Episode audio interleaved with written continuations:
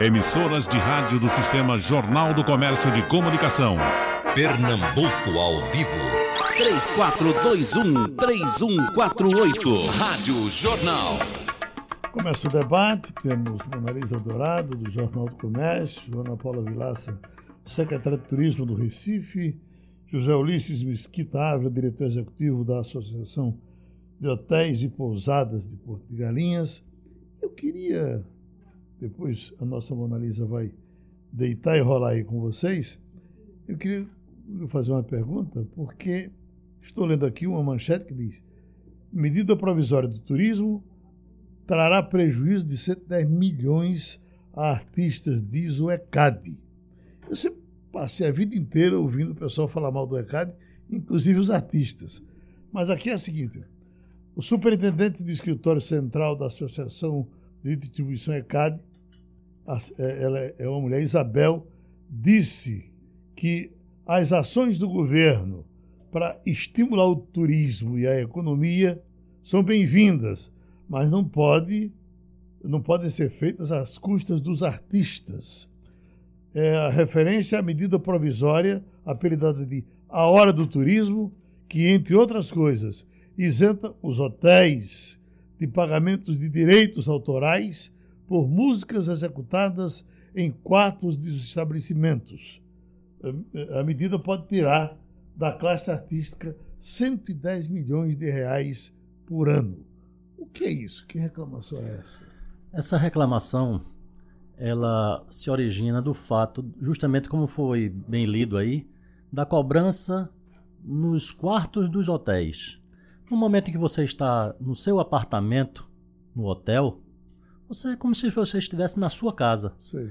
Você não está num restaurante, você não está num show. Então não seria coerente e justo que o cidadão que está em sua casa pagasse o ECAD da mesma forma que o hóspede que está em seu apartamento passando alguns dias pague por isso. Uhum. Então, se uma coisa anteriormente era cobrada, mas não era devida, está na hora de fazer os acertos. Sim. Quer dizer, o que você tocar no restaurante vai continuar pagando o ECAD. Nas, nas áreas comuns, não é Nas isso? áreas comuns, sim. Uhum. Mas nas áreas privativas, não se justifica. Então, não é porque algo vem sendo feito erroneamente uhum. que deve permanecer. Exatamente. Vamos lá? Vamos lá. Obrigada a presença de, de Ulisses, Ana Paula. É, obrigada aos ouvintes né, que, que estão aqui nos acompanhando hoje, a Geraldo. Enfim, Ulisses, eu vou pegar o gancho então dessa questão da, da cobrança, né, da, do, da questão da, do ECAD, para falar de um outro tipo de cobrança que é comum né, nos hotéis, que é a taxa do turismo, geralmente revertida para os conventions bureaus, para promover né, os, as regiões, promover, desenvolver o, o setor de turismo onde esses hotéis estão estabelecidos. Hoje existe uma discussão se essa taxa deveria ser obrigatória, compulsória, ou se ela deveria ser continuar como ela é hoje, facultativa. Né? Os, os clientes, eles geralmente têm noção, eles questionam essa taxa, eles pagam tranquilamente sabendo que estão contribuindo para o, o desenvolvimento do setor. Qual é a posição da, da Associação de Hotéis de Porto a respeito disso? A posição em Porto de Galinha é bem clara. Inclusive, o que no mundo todo chama-se Runtex, Lá nós colocamos o nome de cota. Essa cota é uma abreviatura de contribuição opcional turística e ambiental. Então, este recurso é um recurso, como bem dito é pelo nome, opcional, onde o hóspede contribui se quiser, se não quiser, não contribui. E no caso de Porto de Galinhas, essa contribuição chega a quase a totalidade dos hóspedes, porque como ela é destinada para o benefício do próprio turista e para o meio ambiente, o qual todo, todo turista que chega por lá se fica deslumbrado pelo acolhimento, pela receptividade e não só pelas belezas naturais, e ele vê que este dinheiro está sendo revertido para isto, então eles pagam com satisfação. Tanto é que, como eu já falei, o percentual de aceitação é extraordinário. Mas, se você pergunta, você acha que deve permanecer voluntária? Acho sim. Acho que nada disso deve ser obrigatório. Tá. O turista dá se quiser. Se não quiser, não dá. É retirado da fatura tranquilamente, não é? Normalmente. Só para esclarecer, então, não deixar os ouvintes aqui curiosos, qual é o valor hoje cobrado? Ele varia, não é isso? De, dependendo do, da, da categoria do hotel? Entre 3, 4 e 5 reais por dia. Isso variando de pousada, hotel e resort 5 estrelas. Perfeito. Uhum. Como é que estão os hotéis agora para o fim do ano? Já está garantido tudo, tudo eh, programado para lotação? Porto de Galinhas, com a graça de Deus, vem sendo um case à parte na hotelaria brasileira e esperamos que este ano continue da mesma forma. Uhum. A nossa ocupação está muito boa, acompanhando próxima do ano passado. Ela teve um delay um pouco em função dos acontecidos, mas como as reservas são feitas com antecedência de dois a três meses, esperamos que daqui para lá estejamos a pleno vapor. Está em quanto hoje? Qual é o percentual de ocupação? Hoje está na faixa de 75%. Acreditamos que vai a 80, 85 quando chegar próximo ao Natal. E ano novo, creio que a gente está beirando a totalidade por 90, 90 e poucos por cento. A questão do óleo da praia chegou a ser alguma preocupação grande para os senhores? O óleo na praia foi um, um acontecimento que realmente ele na mídia ele teve uma proporção muito maior do que a realidade e isso fez com que as pessoas que estão fora, que é justamente o nosso público-alvo, nosso público-alvo não é o público do Recife, de Pernambuco, uhum. é o público do, do, do Brasil e do mundo. Então quem está fora acompanhando a mídia fica receoso. Mas como o que aconteceu em todo o Nordeste do Brasil, algumas praias foram poupadas, não sei por que razão, mas foram poupadas, como foi o caso justamente de Porto de Galinhas. Razão né? geográfica, de Recife, viagem, né? boa viagem. Do, então, das correntes marítimas. As, as, correntes nos favoreceram, tá uhum. certo? E a ação de limpeza que, que ocorreu onde teve o óleo, muito imediata, com o engajamento de toda a população, da iniciativa privada, do poder público, todos unidos em prol da limpeza do que seu bem maior, que é a praia. Então, isso também repercutiu favoravelmente e fez com que esse receio diminuísse. Então, quando eu falei há instantes atrás que houve um delay, uhum. um pouco de atraso na ocupação, é justamente porque essas pessoas ficaram receosas. Mas agora, todas já estão voltando a fazer as suas reservas e a coisa está andando bem direitinho. Esperamos que seja um final de ano maravilhoso.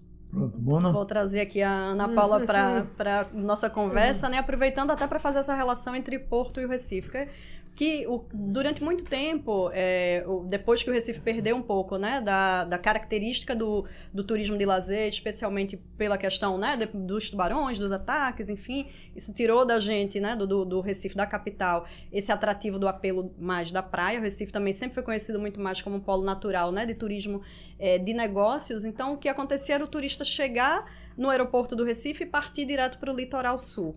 E hoje se tenta fazer uma, uma espécie de, de colaboração né, entre os dois destinos, de vender o Recife como um destino de cultura e continuar, claro, com Porto, Litoral Sul, é, como destino de, de praia.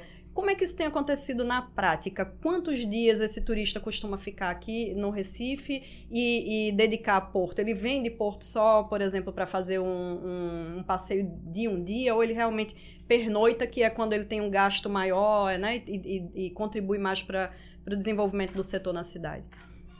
Bom dia, Mona Lisa. Bom dia, querido Geraldo. Bom dia, Bom dia Ulisses. É um prazer enorme estar falando aqui né, das ações da Prefeitura do Recife e mostrar o trabalho efetivo que vem sendo feito para tornar Recife uma capital também de turismo de lazer, de turismo relacionado à cultura, a sol e mar, isso é claro, né? Então, quando o turista, o visitante, ele quer vir para o Nordeste, a primeira imagem que aparece é um destino de praia, é um destino de sol e mar, que Recife tem sim uma praia belíssima, praia de boa viagem, que é uma experiência, não é só o banho de mar, você tem a gastronomia, você tem o, caldinho na praia, a cerveja gelada, o queijo coalho, tem a parte esportiva da praia, a gente tem parques infantis, skate park, uma ciclofaixa.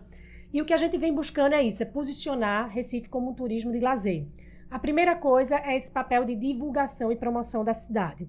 Recife é a entrada do Nordeste, né? Tem uma localização estratégica e quando a gente vende o destino, a gente reforça isso, que é um destino que você pode conhecer vários outros destinos. Então, quem vem a Recife vai naturalmente a Olinda, né? Nossa cidade irmã, né? tão rica em cultura também.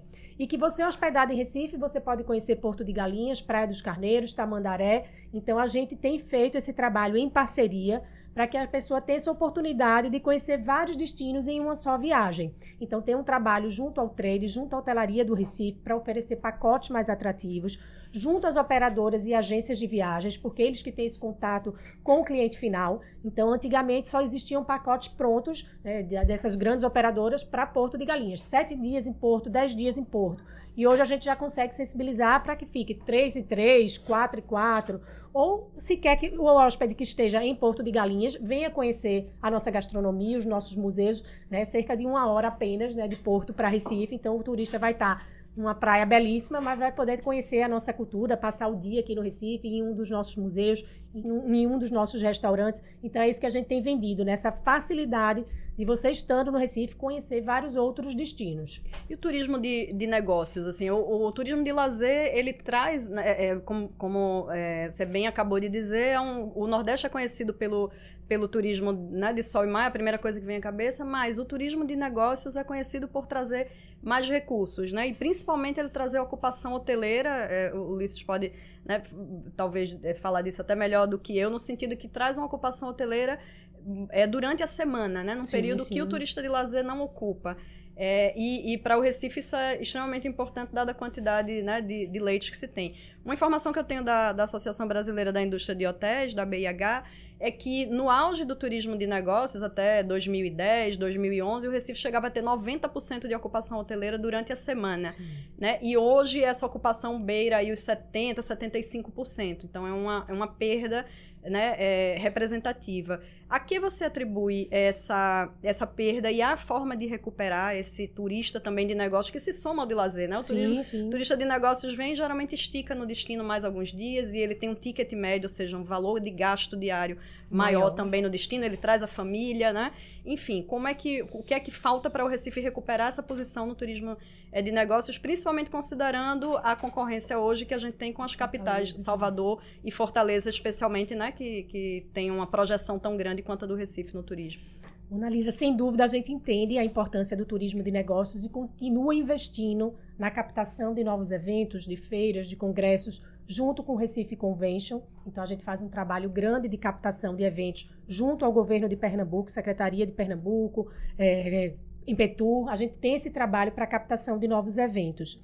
O que ocorre é que a gente enfrentou uma crise econômica nacional né, que retirou alguns eventos do nosso calendário. Apesar de algumas pessoas acharem que a gente perdeu eventos para Fortaleza, para Salvador, isso não é verdade, isso não ocorreu. Os eventos eles deixaram de ocorrer. Então a gente não tem registros de um evento que acontecia aqui em Recife e passou a ocorrer em Salvador, em Fortaleza. Os eventos mudaram a periodicidade, então eventos que eram anuais passaram a ser a cada dois anos, e isso repercutiu sim né, na rede hoteleira, na ocupação. Agora nós temos um centro de convenções que tem uma pauta ocupada o ano inteiro. O que a gente quer é que ocorram realmente eventos de negócios, né, feiras, congressos, porque isso atrai um turista que gasta mais, que passa mais tempo, que traz a família. Então a gente continua sim investindo né, na captação de novos eventos, na, sabe da importância do turismo de negócios. O que a gente, a prefeitura buscou foi também vender o, o destino como turismo de lazer, mas sem esquecer a importância do turismo de negócios. O nosso centro de convenções ele tem uma pauta, é verdade, é, cheia, mas de eventos mais curtos, de eventos menores e eventos locais, né? Inclusive, enfim as escolas que fazem né, as suas confraternizações, ou, ou, ou, espetáculos de teatro, dança, enfim. Mas as grandes feiras que realmente, os grandes eventos, as grandes convenções, congressos que trazem 30 mil pessoas, que é a capacidade Sim. do centro de convenções, essas têm sido cada vez mais raras. Né? No ano passado eu, eu fiz um levantamento junto, inclusive, ao governo do estado. É, a, a, o principal evento que nós tivemos que realmente trouxe um público tão grande quanto esse foi a FENEARTE, que é, que é uma feira nossa, que não atrai tanta gente de fora.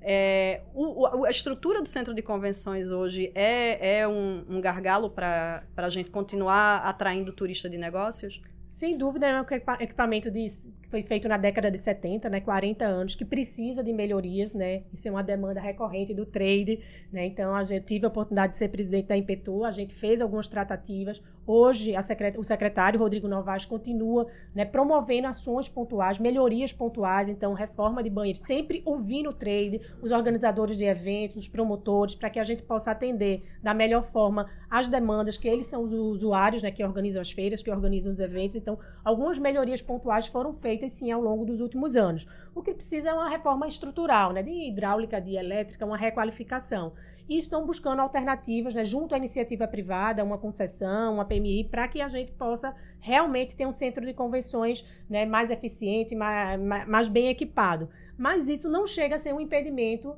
né, para a realização de uma feira, de um evento. Né? Realmente foi a crise econômica que tirou algumas feiras, alguns eventos de calendário, mas a gente continua recebendo congressos médicos, os congressos médicos atraem um grande público, né, de um bom poder aquisitivo, que vem com a família, então esse ano tiveram alguns congressos médicos no pavilhão de feiras do Centro de Convenções, a própria FENEARTE, né, que eu acho que é uma das feiras de artesanato maiores do mundo, né, que atrai turistas, sim, né, do entorno de, de Recife, de Pernambuco, né, e outros eventos que acontecem lá, mas que essa melhoria sim é urgente, né, é necessária e as medidas já estão sendo tomadas. O secretária, aquele hotel que estava sendo construído ali perto das Torres Gêmeas, eu sei que é uma sim. É coisa privada, mas começou com uma velocidade grande e depois eh, eh, parou um pouco. Aquilo vai voltar? Vai, vai sim. Vai ser um hotel, uma marina. Né? Uhum. Isso faz parte do projeto de requalificação da área portuária do Recife. Eles tiveram algumas questões burocráticas né, do governo federal, de autorizações, de liberações, mas o projeto vai ser retomado sim, né, importantíssimo. A gente tem um hotel uma localização estratégica da nossa cidade, né, perto do centro histórico da nossa cidade, uhum. que vem também sofrendo melhorias, né, requalificações. Então, esse projeto vai ser retomado sim. Vai ser hotel, marina e um pequeno centro de convenções. Secretária, vamos falar um pouco dos navios que estão chegando aí e até que estão saindo. Uhum nós temos um navio, o Soberano, que sai no próximo sábado para a Bahia e volta. Uh, pegou aqui, me parece que 2.500 passageiros. Vendeu numa rapidez impressionante, uh, o que dá, nos dá esperança de que a gente possa ter, no futuro bem próximo, navios partindo daqui, né? porque temos estrutura já para isso, sim. né? Uma Real Caribbean dessa, uma MSI que já está chegando. Se eu tivesse que fazer um pedido a Deus para as pessoas, era o seguinte: que ninguém morresse sem fazer um cruzeiro. Porque é barato, porque é bom, porque é confortável, porque você mora dentro do, do, do seu hotel por alguns dias, coisa encantadora. E os navios que estão chegando. Esteve aí ontem. Ontem, o MSC Música. O, orquestra. O MSC Música. Sim. Eu já viajei nesse navio, isso é uma, uma loucura esse navio. Uh, uh, e essas pessoas chegam. Como é que essas pessoas estão sendo recebidas? Eu vi, inclusive, umas felizes ontem dando entrevista com o, o pessoal do frevo isso. dançando ali na frente, né? Agora, o Recife Antigo, não precisavam que a iniciativa privada começasse a olhar um pouco para ali, sabendo que as pessoas estão vindo para consumir, não é? E aí elas têm muito pouco que consumir, chegando exatamente no Recife. Porque a prefeitura, claro que ela não vende, não é vende bugiganga, não vende roupa, né? e é isso que as pessoas querem comprar. Né? Então, eh, eh, eu, eu, também sinto falta de um, de um restaurante de luxo ali no Recife Antigo. Né? Nós temos aqueles dois na, na, que são bem frequentados, né? Naquele da beira do, do armazém, né? Do armazém, né? Mas por lado de cá tem muito espaço, né? E é preciso que o pessoal olhe para aquilo ali, o pessoal de fora. Pra, sim, sim. Né, pra... E a gente, a gente precisa, inclusive, aumentar né, esse fluxo sim, de, cruzeiros. É, de cruzeiros. Apesar de, de, de, um número ter crescido nessa né, temporada, né? Ele cresceu acho que 37%, salvo engano em relação à temporada passada, mas ainda é muito pouco quando a gente compara de novo, né, com os Não, nossos vizinhos. Salvador recebe cinco vezes mais cruzeiristas do que nós. Nós vamos receber cerca de 40 mil, eles vão receber mais de 200 mil nessa temporada. Nós vamos ter 26 escalas de navios, é, Salvador recebe 63. Né? E, e, e, a gente não tem um. Geograficamente não há uma justificativa né, para que nós não recebamos mais. O que a gente tem problemas, de novo, de infraestrutura, né? A gente tem um problema com o calado ali do, do porto do Recife, com a profundidade que não permite né, navios de maior porte. É, e temos também a questão de demanda, né? A gente não tem, por exemplo, os navios que estão vindo, eles praticamente só fazem a escala aqui, mas nós não embarcamos nesses navios. Uhum. É, só há dois navios nessa temporada que vão permitir a, a escala do Recifense, digamos que comprou o pacote, que ele embarque aqui, ou de alguém que venha, né, dos, dos municípios esse- esse navio que vizinhos. estava ontem não é de grande porte? O, o- e o próprio Soberano é um navio de 12 andares, né? Há maiores. e a gente, é, e, e a E gente não- precisa ainda. E o que é que acontece? Às vezes, para o desembarque desses navios, ele não consegue chegar na plataforma, no terminal mesmo de passageiros. Ah, ele então fica e afastado. lá, né? exatamente. Ele é Hum. trazido em Nesses barcos lugares do mundo menores. funciona assim, funciona e dá, dá para fazer, né? Pois é, mas é diferente dessa experiência e, e além de tudo a gente está falando de custo. custo, principalmente, de, e de tempo de evacuação, né? Imagina a quantidade de tempo que você leva para trazer em barcos menores 2.500 pessoas que estão embarcadas, quando, se você chega no terminal, é como chegar ao aeroporto, ele Uhum. simplesmente caminha e sai, né, é, por, por conta própria. Então você tem a, a redução de custo. Claro, tem a questão do custo Brasil também, né? Operar, Operar. cruzeiro no navio, operar navio no Brasil é 40%, segundo a CLIA, que é a Associação Nacional né, da- das Operadoras de Cruzeiro, é 40% mais caro do que no resto do mundo. Então a gente tem uma série de, de, de problemas locais e, e, né, e- e Nacionais. nacionais, enfim, de conjuntura. Mas dentro aqui da, da perspectiva local, e é, Geraldo colocou muito bem, a gente poderia aproveitar melhor né, isso, esse, esse turista de cruzeiro, fazer com que ele tenha vontade de fato de desembarcar, que ele circule pelo Recife Antigo e a gente precisa ter estrutura para É, atender esse exatamente. turista para que ele gaste. Afinal ele de vai contas, que encontrar é o pelo que... resto do mundo poucos lugares mais bonitos do que o Recife Verdade. Antigo. A chegada é muito Na verdade, bonita, muito né? bonito, né? Bom, é, vocês falaram muito bem né, do, do contexto né, da questão dos cruzeiros. A Prefeitura do Recife acredita no potencial, vem fazendo várias tratativas com a Associação Brasileira, com, a- com todas as entidades né, que trabalham junto aos cruzeiros. E como a Mona Lisa colocou, são problemas estruturais que a gente tem esse número menor de chegada de navios, de recebimento de cruzeiros. Mas o que a gente procura fazer é fazer com que essa experiência seja muito positiva e marcante para esse turista que às vezes tem apenas quatro horas, seis horas de passagem aqui na nossa cidade. Então, antigamente a gente tinha problemas de- da chegada deles, eles não recebiam informação adequada, eles eram abordados ali no terminal marítimo, eram às vezes extorquidos, né, cobrando 100 reais para eles irem dali para o Marco Zero num táxi. Então, o que a gente procurou foi estruturar toda essa operação logística de recebimento desse turista. Então, no terminal marítimo, a gente já tem atendentes bilíngues para receber esse turista, para dar as primeiras informações sobre a cidade, vão ser dadas por atendentes qualificados e capacitados. A gente distribui a folheteria, a gente faz as apresentações culturais, então quando ele desembarca, ele já sente um pouquinho da, da nossa cultura, né, da nossa música, da nossa dança, né, então eles já ficam encantados e aí a gente vai fazendo a sugestão de roteiro né, para aquele tempo que ele vai passar aqui. Ontem mesmo chegou, eles chegaram muito cedo, né, chegaram de manhã, a gente articula, Mais né? de duas mil pessoas. mais de né? duas mil pessoas aqui no Recife Antigo, com os empreendimentos privados, né, para que eles possam abrir nesse horário, né, então Uhum. oferecer café da manhã, que estejam funcionando nesse, nesse horário, com os museus. Então a gente faz todo esse trabalho de articulação para que essa experiência seja positiva e que esse turista deseje retornar com mais tempo para ficar hospedado realmente na nossa cidade. E são Então, compradores contumazes. Compradores né? Eles exa- chegam, eu chego comprando tudo. né? Exatamente. A gente até está tentando articular uma feirinha de artesanato na Rio Branco, né, para que eles possam né, comprar né, os produtos, porque justamente por conta do horário e do pouco tempo, eles vão ter que resolver tudo ali no- na Rua do Bom Jesus, na Rio Branco, na Praça do Arsenal. Né, então eles vão querer comprar, vão querer comer, vão querer de forma muito rápida. Então o que a gente vem procurando é dar todo esse suporte, essa assistência para esse turista não ficar perdido. Né? Então a gente tem articulação com a parte de segurança, a gente tem uma companhia de- da Guarda Municipal exclusiva para turistas, assim como da Polícia Militar. Então, a gente dá todo esse suporte né, logístico e operacional para que ele tenha uma experiência positiva e deseje retornar à nossa cidade.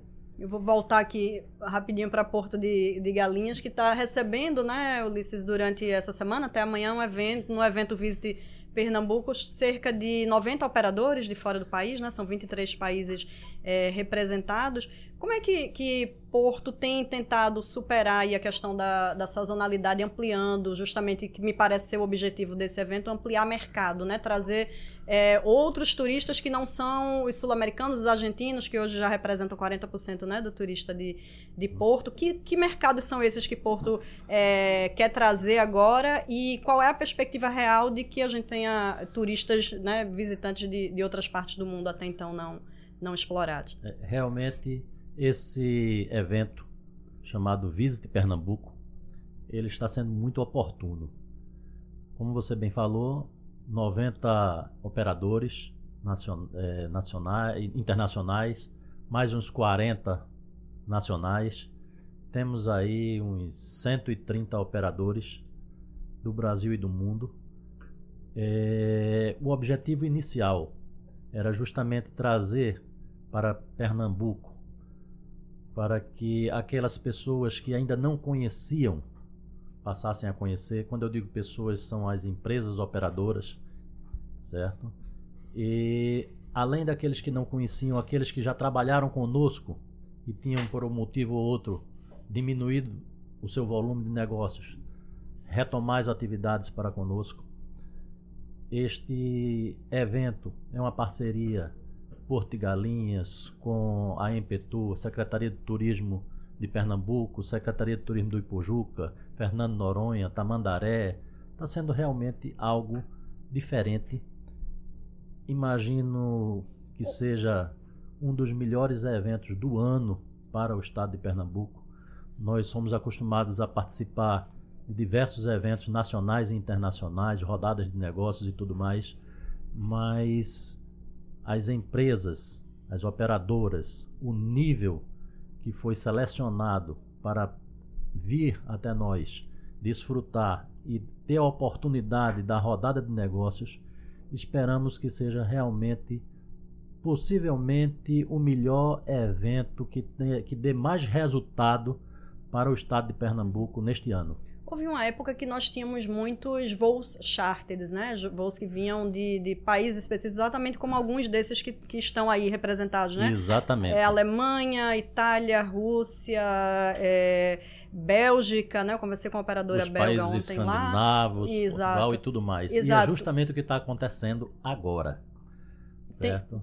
Há um processo de retomada desse, já, desses voos? Já estão tendo as conversas esses dias estão sendo altamente proveitosos e tudo indica que serão retomados vários voos charters. Outros países até que nunca fizeram já estão interessados nisso. Meu secretário, tem aqui uma crítica a senhora dizendo por que tanta valorização para o lado sul e não falar do lado norte. Essa pessoa está esquecendo que a senhora, a primeira vez que falou aqui, falou de Olinda. Isso. Né? Se eu tivesse realmente que receber alguém, eu, iria, eu viria para o lado norte. Mas eu sou obrigado a reconhecer, essa pessoa também, que a estrutura sul, do lado sul é muito maior, é muito, é, é muito privilegiada, não é, Mona? Pois é, a gente é, até aproveitar para fazer aqui a, a, a, o merchandising né, do próprio Jornal do Comércio, a gente tem publicado desde o do domingo é, do último domingo agora e vamos até amanhã, quarta-feira, com uma série de reportagens dentro né, de, um, de uma, é, uma perspectiva maior, que inclui um seminário que vai ser realizado amanhã também, chamado Soluções Urbanas, que dessa vez discute exatamente o turismo.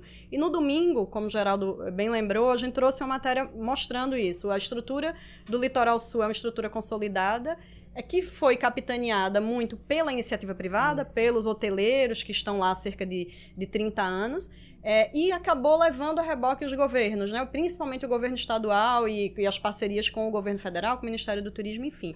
E nesse processo, o litoral norte acabou sendo relegado. Acabou sendo relegado pela iniciativa privada de lá, que não viu condições mais de lucratividade, mas também, principalmente, pelo poder público que deixou a região se deteriorar. E aí a gente está falando de acesso viário, é, nós estamos falando é, de saneamento básico, né? Até agora há pouco tempo estava é, sendo jogado esgoto diretamente no mar em Itamaracá que é um absurdo, né? Porque tem ali um, uma série de uma área imensa de preservação ambiental. Então é preciso um, de fato, um equilíbrio é, nessa nesse penso, investimento. Vou analisar, eu penso sempre, meu Deus, se Itamaracá fosse no Chile, fosse em qualquer lugar do Argentina, mundo, seria, né? Pois é, Vamos dizer aquilo que é, um, é um Itamaracá já te- oásis. Itamaracá já, Já teve teve um bom auge. momento Sim. e depois E aí, para fazer justiça à região, e aí, inclusive respondendo aqui ao nosso ouvinte, é, existe um movimento neste momento de retomada de investimentos privados lá, a matéria que a gente publicou no domingo e que está acessível no www.jconline.com.br,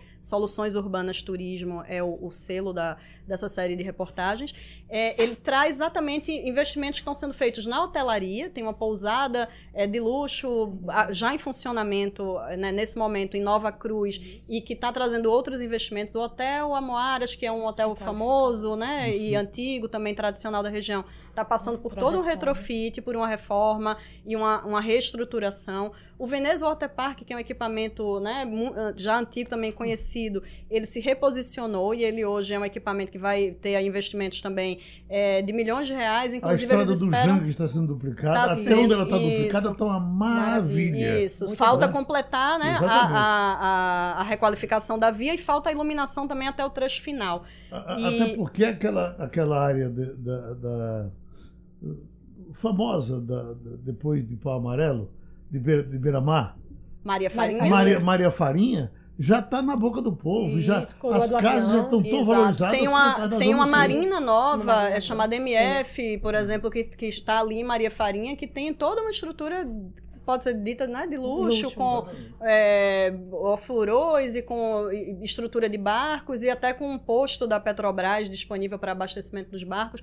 A Catamarãs Tours voltou para lá, né, assim, tá, abriu uma outra estrutura lá e está levando é, de novo a operação da Luke, que tinha saído há, há cerca de cinco anos, exatamente porque não tinha estrutura, agora está vendo que essas que essa estrutura está voltando. Então, isso dá um ânimo para o litoral norte, mas serve também de alerta e de cobrança para a gente fazer de que o poder público acompanhe as prefeituras dessas, né, dos municípios que estão nessa região, acompanhe os investimentos é, e o, o governo do estado também, que é quem cabe a, geralmente os recursos de estruturação. Né? O Forte Pau Amarelo, por exemplo, é um equipamento que eu visitei para a série de reportagem, junto com a repórter Marília Banrosa também, que, que escreveu comigo. E a gente, o que nós constatamos é que ali reina um abandono, um forte que é lindo, que tem, né, que é histórico, que tem toda uma importância, ele está cheio de lixo.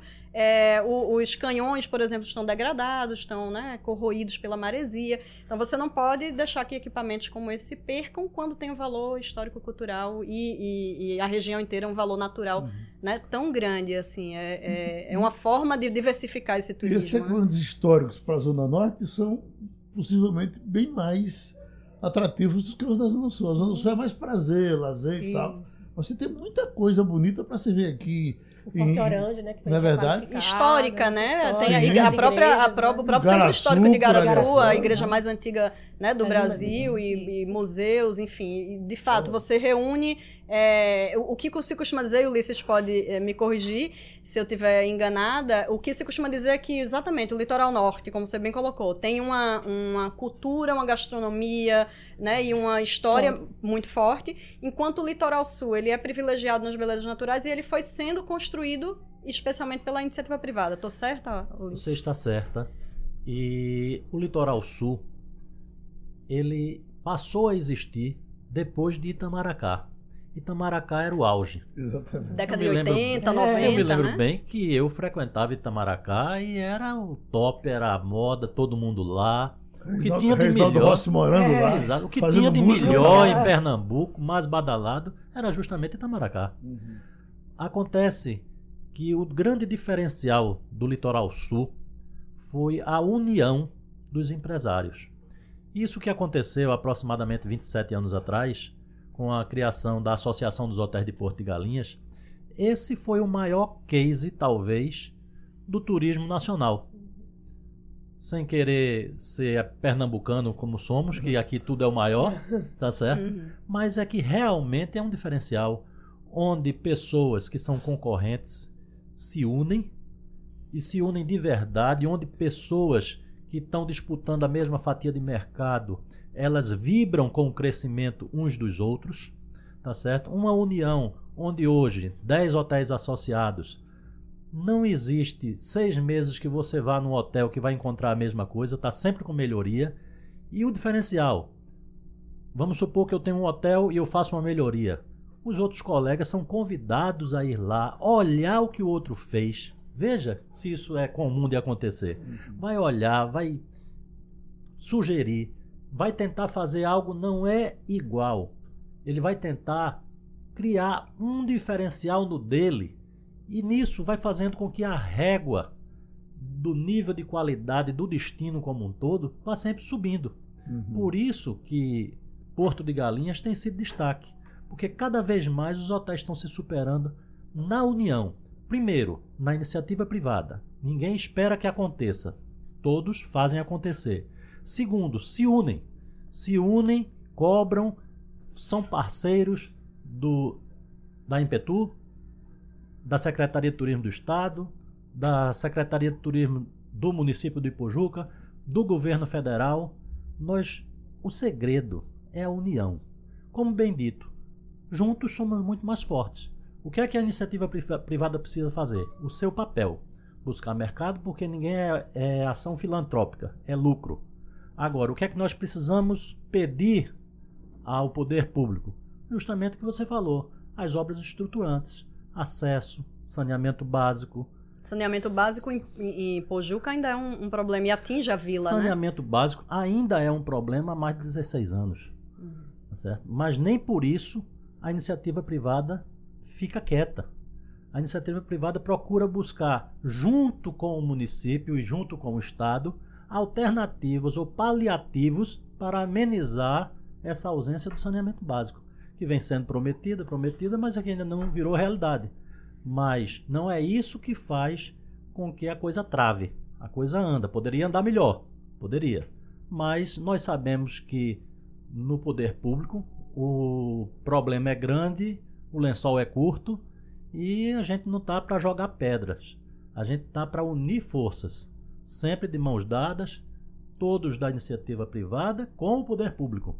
Não adianta você tomar partido, não adianta nada, porque os partidos passam e as empresas continuam. Nós somos sempre apartidários. É uma entidade, a Associação dos Hotéis, já existe, como eu disse, há 27 anos e é uma entidade apartidária, seja de direita, seja de esquerda, seja de centro. Quem estiver no poder, nós estamos lá juntos para somarmos, para buscar alternativas para os problemas e fazer com que aquela coisa tenha mais dinamismo. Uhum. Tá certo? Então, Itamaracá é maravilhoso.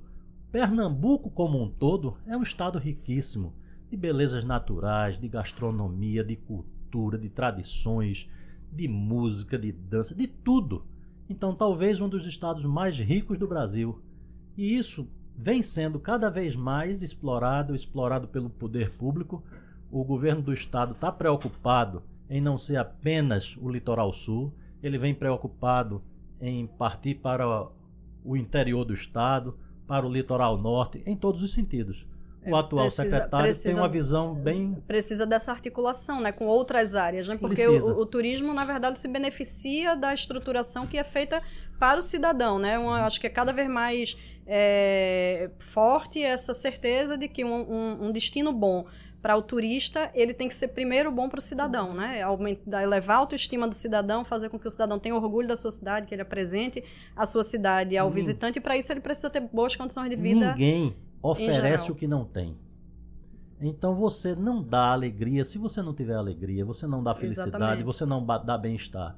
É fundamental que o povo local esteja satisfeito. Então, respondendo a uma pergunta que o ouvinte uhum. questionou aí há pouco, por que estão olhando mais para o litoral sul? Não, não é que estão olhando mais para o litoral sul. É que talvez os empresários do litoral sul estejam se mexendo mais do que os demais. É preciso que haja mais união, entrosamento entre outros setores, entre outros municípios e por aí vai. E juntos eles terão mais força para cobrar do seu município, para cobrar do Estado, ações que viabilizem que a coisa ande melhor. Que a estrutura chegue. Que a estrutura chegue. Chegando aqui uma contribuição de Nelson de Casa Amarela com a pesquisa de turismo, se vocês concordam com ela. Pesquisa inédita revela destinos brasileiros mais procurados. Sondagem feita pelo MTour com duas mil agências de viagens indica que 18% delas trabalham com a possibilidade de contratar novos funcionários ou mais funcionários.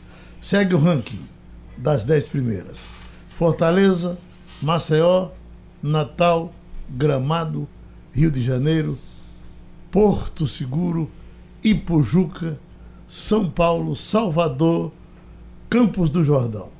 É, fonte Ministério do Turismo, 2019 até o mês de julho. Que, que o Recife não está aqui?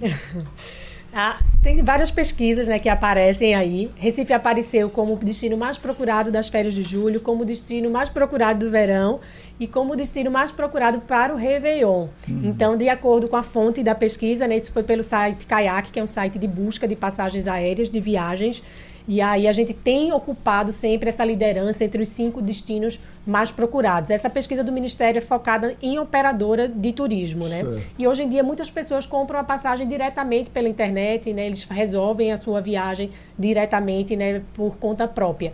E Recife ele vem crescendo, né, tanto no recebimento do número de, de turistas quanto na ocupação hoteleira. Então, apesar da crise econômica, né, Recife não caiu na recepção de turistas, na ocupação hoteleira. Carnaval a gente atinge 99% de ocupação. A expectativa agora para o Réveillon é em torno de 90% e a gente vem aparecendo sempre entre os cinco destinos mais procurados, né? do Brasil. É, tem um, um, dado da recente, também publicado é, na última semana, da Brastoa, que é a Associação Brasileira das Operadoras de Turismo. E aí quem o, o para destino de sol, praia e calor, né, que são os itens mais buscados no Nordeste, quem está na frente é Salvador.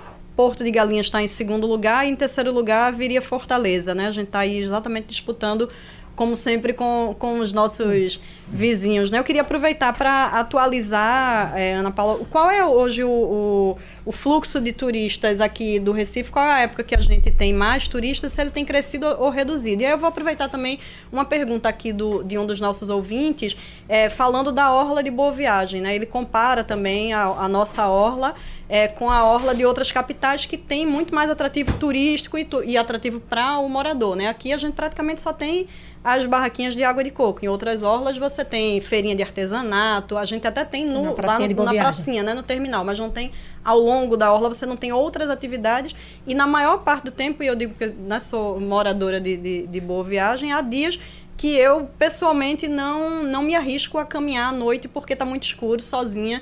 Eu não me arrisco em determinadas áreas. E, e imagino que o turista acaba recebendo esse tipo de recomendação é, também no, nos hotéis né? Como Ô, é que a gente associa isso dá um debate de três horas eu conheço muita gente que defende exatamente o contrário exatamente. por exemplo o, mais escuro daquele jeito não precisa Olinda, ser tão escuro. Olinda dos bares era do lado do mar né? Exato. e foi uma loucura para transferir para o lado de cá. Se não podemos fazer que Boa Viagem fique como foi Olinda, mas é uma discussão interessante. É, que, que Maceió, né, é. É, João Pessoa, Fortaleza, Salvador conseguem ter e, e com, aí com uma, uma, interação interessante entre os moradores e entre o... Eu tive Fortaleza recentemente e era uma quarta-feira, um dia de quarta-feira e a orla estava lotada de muita gente. Eu pude, pude ver em loco, né? Não estou falando de testemunho, não é de que, de, que me disseram. É, e aí é isso, assim, como é que a gente atrai esse turista né, de, de lazer, que é o, a maior concentração de hotéis é exatamente no bairro de Boa Viagem e não permite que ele saia de uma certa forma a pé para caminhar à noite, porque a praia, a orla, além de não ter atrativa, é muito escura, né? Que, que soluções é, é, ou outras alternativas a gente dá a esse turista? Bom, é, a Orla de Boa Viagem com certeza é o nosso grande cartão postal, né? A rede hoteleira está concentrada em Boa Viagem e a gente vem investindo sim na melhoria, na requalificação da Orla. Né? Como o Geraldo disse, isso é um posicionamento, uma decisão estratégica da gestão de permitir que a Orla fique aberta para todos, para a população e não sendo ocupada por bares, por restaurantes. Então a gente tem um trabalho forte de controle urbano. Nem mesa a gente permite no calçadão de Boa Viagem. A gente não permite som alto para não incomodar os moradores. Então isso foi uma decisão de deixar a praia né, com esse uso mais de esportes. Então as quadras são as quadras de tênis, de vôlei são ocupadas. A gente promove eventos aos domingos no segundo de Jardim de Boa Viagem. A Avenida Boa Viagem é bloqueada para o carro e a gente tem todos os domingos a ocupação pelas famílias, fazendo piquenique, apresentações culturais. Então a gente procura ativar a Orla de Boa Viagem. A gente tem um skate park, a gente tem parques infantis, a gente tem a ciclofaixa, né, para que ela seja atrativa. A gente tem um centro de atendimento ao turista da ambiental. iluminação à noite, por exemplo. Pronto. E aí a gente também pede sempre esse apoio operacional e tanto da polícia como da guarda municipal e de infraestrutura junto à Enlurb, né, de requalificação dos banheiros. Então a gente tem um trabalho de manutenção constante de calçadão dos chuveirões, bancos. né, que deixaram Exatamente. de Os chuveirões, aí o governo do estado tinha um projeto e acabou dando, né, não conseguindo implementar junto à Compesa, mas o que a gente procura é deixar a orla, a orla atrativa para o próprio recifense e para esse turista, para esse visitante. Então a gente promove vários eventos na orla de Boa Viagem, a gente procura ativá-la, mas mantendo esse, essa tranquilidade. Então a gente não permite som, então à noite não, não, a gente não vai ter problema de, de barulho, a gente não permite mesa, então a gente prefer, preferiu, né, a gestão preferiu que a orla mantivesse né, esse padrão né, sem deixar o impacto negativo de algum uso né, comercial, festivo, pudesse ocasionar. Então, a nossa orla de boa viagem, a gente procura desenvolvê-la. A gente tem a feira de artesanato em Boa Viagem, então a gente fez a requalificação do segundo jardim e da pracinha de Boa Viagem. Quem puder ir na pracinha de Boa Viagem, verificar todas as barracas foram padronizadas, setorizadas, a parte de gastronomia, a parte de artesanato, a igreja foi pintada, os bancos recuperados. Toda quarta-feira a gente faz o projeto Recife Mais Cultura, que é uma apresentação cultural todas as quartas-feiras, que era uma demanda que a gente tinha de não ter nenhuma apresentação cultural durante a semana. Então, toda quarta-feira, na pracinha de Boa Viagem, às 19 horas, Recife Mais Cultura. Então, é isso que a prefeitura vem fazendo, né? Ativando de forma inovadora e criativa o espaço da Orla de Boa Viagem. Uhum.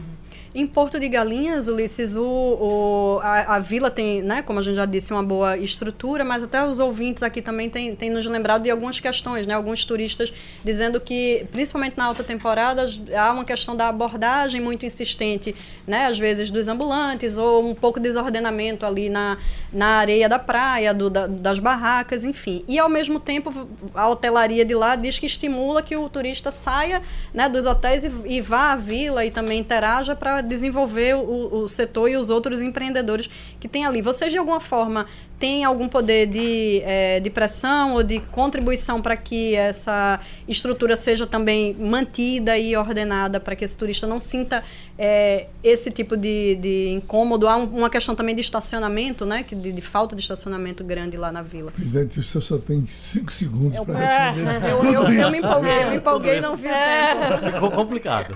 Mas é fundamental que nós cobremos do poder público o que é necessário para que não haja essa abordagem, essa sobrecarga. Mas é fundamental que o turista saia do seu hotel e conheça a vila, porque, como falei há 27 anos atrás, a união de todos foi justamente em prol do destino de Galinhas. Então, tudo que é feito não é feito para o seu hotel, é feito para o destino de Porto de Galinhas. Então, o destino é mais bem representado pela vila e pelas suas praias. Muito obrigado a todos vocês. Sugestão ou comentário sobre o programa que você acaba de ouvir, envie para o e-mail ouvinte@radiojornal.com.br ou para o endereço Rua do Lima 250, Santo Amaro, Recife, Pernambuco.